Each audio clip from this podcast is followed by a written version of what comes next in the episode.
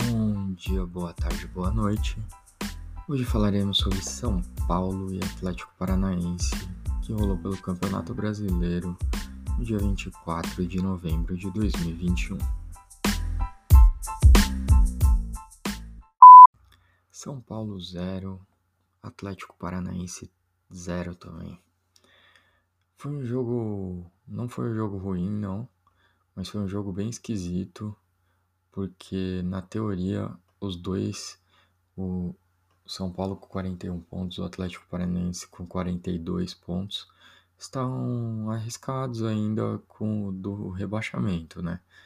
Num, é, é bastante difícil, né, dos dois caírem, de qualquer um deles caírem, mas ainda existe risco. Então, era esperado que fosse um jogo com os dois times buscando a vitória, os três pontos, porque os três pontos praticamente anularia quase, em, quase transformaria em 0% a chance de, de queda para a Série B.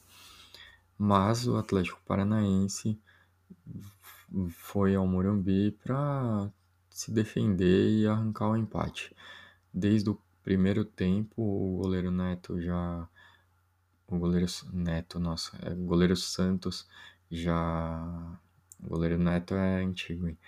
O goleiro Santos já fazia cera para bater tiro de meta, essas coisas. É... E foi um jogo que foi bem esquisito. É... O São Paulo amassou o jogo inteiro, mas não teve competência para fazer o gol. E o Atlético Paranaense pouco agrediu o gol do São Paulo. É, uma ressalva que tem para esse jogo é de novo o VAR não sendo utilizado da maneira correta, né? Porque teve um lance do Reinaldo que o Reinaldo erra a bola e acaba pisando no tornozelo do Renato Kaiser que depois sai e aparece até uma cena bem triste, né, dele no banco chorando e a gente torce para que não tenha acontecido nenhum nenhuma lesão grave, mas é, por muito menos já o VAR já chamou para é, considerar o lance para expulsão. Eu entendo o lado do VAR também, porque o lado do VAR acho que é assim, quando você vê o lance em câmera lenta é muito feio, mas quando você vê o lance em, na velocidade normal, você percebe que o Reinaldo estava tentando ir na bola e o Kaiser tira a bola antes dele e acaba deixando o pé e ele não, não para, não tem tempo de parar o movimento e acaba pisando no tornozelo do Kaiser. Mas ainda assim, por ter pego, por ter sido uma entrada por cima, que uma solada, né, que a gente ouve tanto que a International Board quer coibir, é, deveria o VAR deveria ter chamado para pelo menos o juiz avaliar se não merecia expulsão. Enfim, não aconteceu. O São Paulo continuou com os 11 o, o jogo inteiro. Isso foi no primeiro tempo, então poderia ter mudado um pouco a história do jogo. É, mas também não. Acho que talvez não tivesse tanto prejuízo por conta do, das vontades, né?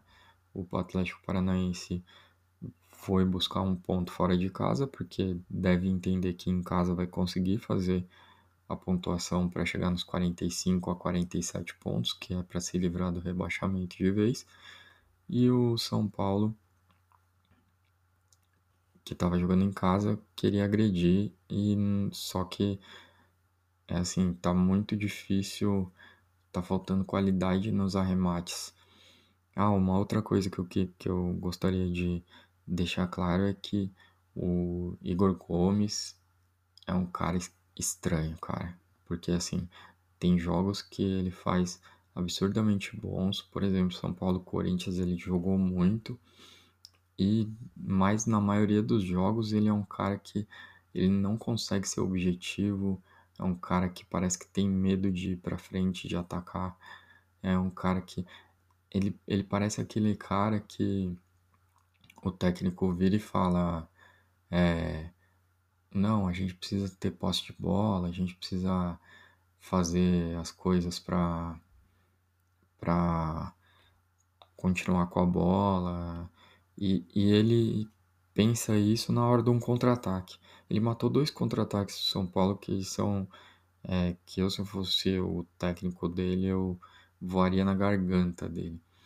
É um absurdo. Mas enfim, fazer o que, né? É um jogador jovem, talvez ainda mude. É...